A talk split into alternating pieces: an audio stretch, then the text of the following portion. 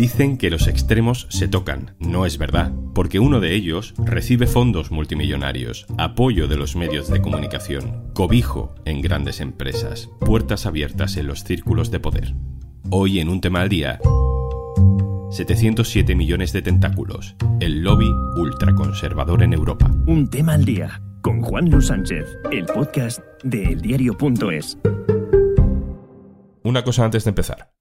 En las guerras o en las crisis económicas, Oxfam Intermón trabaja para que todas las personas tengan los mismos derechos y oportunidades. Contigo podemos hacer que la igualdad sea el futuro. Entra en oxfamintermon.org.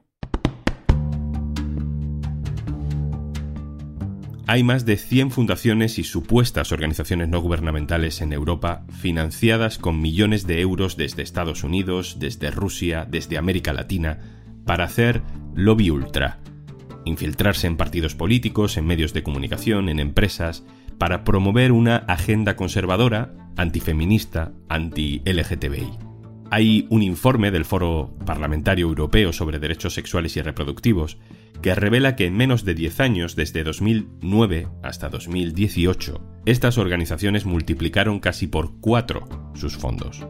En ese periodo han manejado al menos 707 millones de dólares para influir en políticas sociales europeas. En Estados Unidos han conseguido retirar el derecho al aborto. There is no longer a federal constitutional right to an abortion. This means everything. This is the moment that we have been working towards. This is a historic day. This is the first day that America is living in a post-Roe generation. Ahora quieren acelerar en Europa. Hoy queremos saber de dónde salen esos tentáculos y hasta dónde llegan. Se lo preguntamos a dos personas que lo están investigando. Felipe González Santos es investigador en sociología en la Universidad de la City de Londres. Hola Felipe. Hola, muchas gracias por invitarme aquí. Y Nuria Alabao es periodista, antropóloga y también ha estudiado la relación entre estos movimientos ultraconservadores y las políticas feministas. Hola Nuria. Hola, ¿qué tal? Felipe, voy a empezar contigo. ¿Quiénes son estos lobbies? ¿Dónde están? Pues estos grupos llevan expandiéndose tanto en Europa como en otros lugares desde hace muchos años. Aquí en España, pues los más conocidos son Hazte Oír y su referente internacional Citizen Go, también abogados cristianos, por ejemplo, pero están presentes también de una manera muy clara en Bruselas y ahí tendríamos, pues, por ejemplo, el European Center for Law and Justice, la Alliance Defending Freedom o la World Youth Alliance. Y son una combinación de movimientos sociales que incluso organizan protestas y organizan también como peticiones y demás. Y también, pues, grupos de abogados, think tanks que generan discurso e ideología. Entonces, son como un entramado bastante complejo en el que cada grupo tiene un poco su, su rol diferente. Nuria, ¿tú qué te detienes en analizar específicamente la relación entre estas fundaciones con los avances en igualdad de género? Explícanos cuál es la motivación. ¿Estamos hablando de una cuestión religiosa? Bueno, cuando entra en juego, por ejemplo, la religión, evidentemente hay una cuestión moral, ¿no? Eh, no solo una determinada moral, sino un intento de, imponerla. Es la manera en la que las iglesias consiguen poder, ¿no? Eso yo creo que también es interesante pensar que a medida que se han ido secularizando las sociedades occidentales, hay una parte del cristianismo que se ha vuelto militante, ¿no? Digamos que hay menos, pero son más activos, ¿no? Luchan como por existir y esa lucha se vuelve agresiva. Y luego también, digamos, que yo no separaría estas guerras del género, ¿no? este tipo de intervención, de la cuestión del poder. Son una estrategia que les sirve muchas veces para conseguir vinculaciones o posiciones institucionales o incluso en alianza con poderes económicos de todo tipo, como por ejemplo Víctor Orbán en Hungría ha usado estas cuestiones para llegar a, ser presidente del país o el partido Fidesz en Polonia, ¿no? Es una evidencia, digamos, de cómo se utilizan estas cuestiones para llegar a parlamentos o llegar a, a presidencias.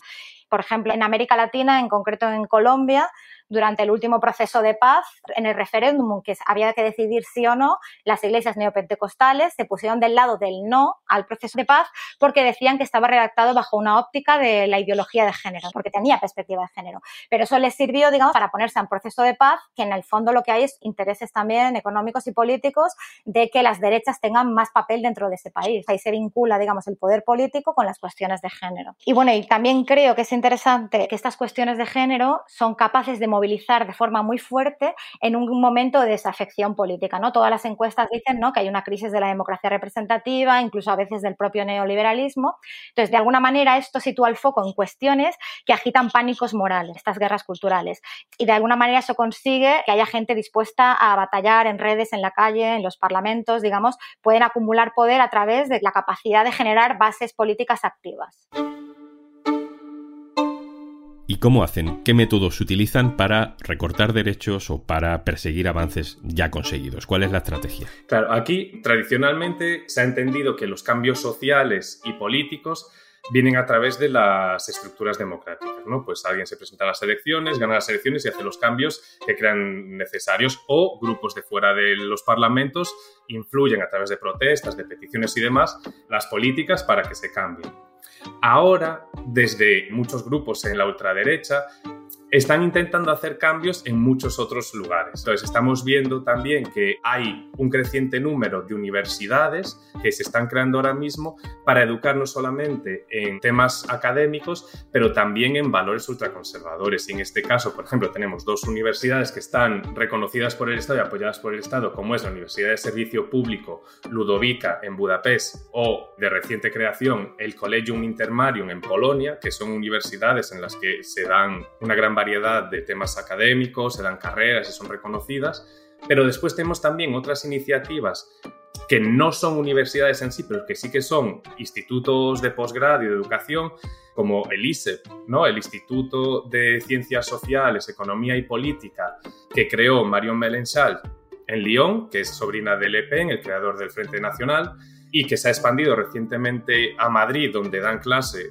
figuras eh, muy relacionadas con Vox, como es eh, Kiko Menéndez Monasterio o Miguel Ángel Quintana Paz, y también la Universidad de Austin en Texas, que también se ha creado como un intento de crear nuevas élites políticas, académicas, económicas, que no estén socializadas en lo que en Estados Unidos llaman la ideología woke, ¿no? que tiene mucho que ver con la ideología de género y demás. Entonces, otra estrategia que tienen es la creación de nuevos cuadros de personas jóvenes que después sean capaces de colocarse en posiciones de poder, eh, no solamente en la política, pero también en la economía, en la empresa, en las instituciones europeas. Por ejemplo, en el caso de la Universidad de Servicio Público Ludovica de Hungría, a pesar del discurso euroescéptico de Víctor Orbán, el primer ministro húngaro, prepara a sus estudiantes para que aprueben las oposiciones al grupo funcionarial europeo, para ser capaces de cambiar políticas europeas desde dentro. Centrándonos un poco en los patrones que se dan, por ejemplo, en España, mm, ¿qué estrategias podríamos poner como ejemplo para mm, tener claro a qué nos referimos, ¿no? Con ese tipo de grupos que se infiltran en centros de decisión. Eh, ¿Qué ejemplos tenemos?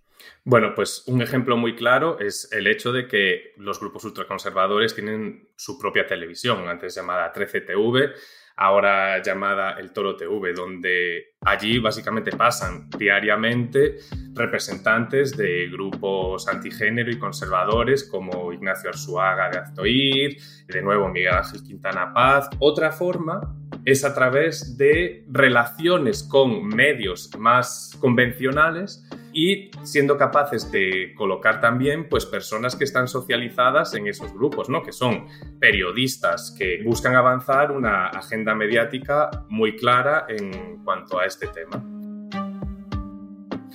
Otra forma para tener a personas que sean capaces de influir, pues eso, la empresa, es a través de la formación. Entonces, por ejemplo, en el ISEP de Madrid y en el de Francia, ponen un gran énfasis en la gestión de proyectos, en el tema económico, en sus relaciones con las empresas, porque después también tienen un programa de prácticas en empresas de, que muchas están en el IBEX 35, entonces que intentan formar a personas que sean capaces de, de desarrollar trabajos importantes en la empresa, pero además que formen parte de un currículum que tenga una también componente de socialización política, entonces en el que se hable de la ideología de género, en el que se hable de temas de migración, en el que se hable de los valores cristianos, en el que se hable de las tradiciones, en el que se hable de la civilización blanca europea. Y de esta forma, a través de sus posiciones en la empresa, más tarde sean capaces también de limitar el acceso a ciertos derechos o de avanzar una forma de ver la vida y la sociedad que vaya en línea con las posiciones pues, reaccionarias y conservadoras. Nuria, ponme más ejemplos tú, más allá de los medios y de las empresas, ¿a qué otros lugares llegan estos tentáculos? Es verdad que también hay una serie de universidades católicas, no solo en España, sino en varios lugares del mundo, que no solo se dedican a formar, digamos, a los líderes antiderechos, sino que también están, digamos, eligiendo segmentos interesantes para ellos, como puede ser, por ejemplo, los comités de bioética que funcionan tanto a nivel consultivo, ¿no? digamos, para la elaboración de leyes, como, por ejemplo, en el funcionamiento de los propios hospitales. Claro, si tú tienes posiciones, digamos, ultras muy bien situadas en estos lugares, vas a conseguir, no por la vía legal, sino por la vía de la práctica, impedir o dificultar el acceso a determinados derechos, que puede ser el aborto, pero también puede ser la eutanasia, por ejemplo. A día de hoy no existe una mayoría parlamentaria que haga peligrar algunos de los derechos que ya vemos que se han perdido, por ejemplo, en Estados Unidos. Pero no sé si identificáis semillas sembradas, riesgos que a medio plazo puedan acabar revirtiendo situaciones que damos por hecho. Hasta hace muy poco, las posiciones progresistas asumían que el avance de los derechos sociales era una cuestión de tiempo, ¿no? que conforme avanzase el tiempo iba a ser algo imparable. Ahora nos hemos dado cuenta de que esto no es así. En España, a pesar de que derechos como el aborto o como el matrimonio entre personas del mismo sexo están muy arraigados y creo que sería muy difícil ver retrocesos en estos campos, eso no significa que, que no haya que estar atentos y preparados, porque además estas posiciones ultraconservadoras no solo están presentes en partidos de ultraderecha, como es el caso de Vox, pero hay una parte del Partido Popular que también es muy conservadora y cercana a los postulados de estos grupos ultras. Nuria. Yo creo que la situación de España es paradójica, porque es verdad que el momento de mayor potencia de estas cuestiones no ha sido ahora, sino que fue en el primer gobierno socialista de José Luis Rodríguez Zapatero, ¿no? a partir del 2004 donde hubo una serie de reformas, ¿no? La ley de matrimonio homosexual, la reforma de la ley del aborto a una ley de plazos que era más permisiva, una ley de educación, etcétera, que es el momento en el que todos estos sectores, digamos, antiderechos generan grandes movilizaciones sociales de cientos de miles de personas. Este espacio político estaba representado en un sector del PP, en el sector neocon, que es precisamente del que luego nace Vox, pero también estaba contenido.